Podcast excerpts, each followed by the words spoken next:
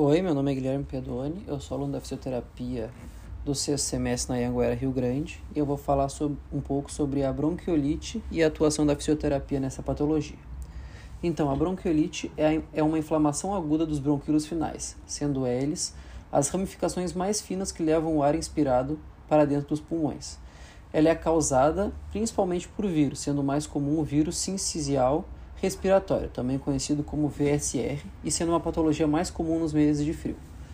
Normalmente, a bronquiolite inicia como um resfriado, porém, se o sistema imunológico não for eficaz na eliminação desse vírus na via aérea, nas vias aéreas superiores, provavelmente irá atingir os pulmões, causando a inflamação dos bronquíolos. Tal inflamação irá aumentar a produção de secreção, que dificultará a respiração, causando chiado e cansaço. E as crianças têm maiores probabilidades de adquirirem bronquiolite devido à baixa imunidade contra esse tipo de vírus.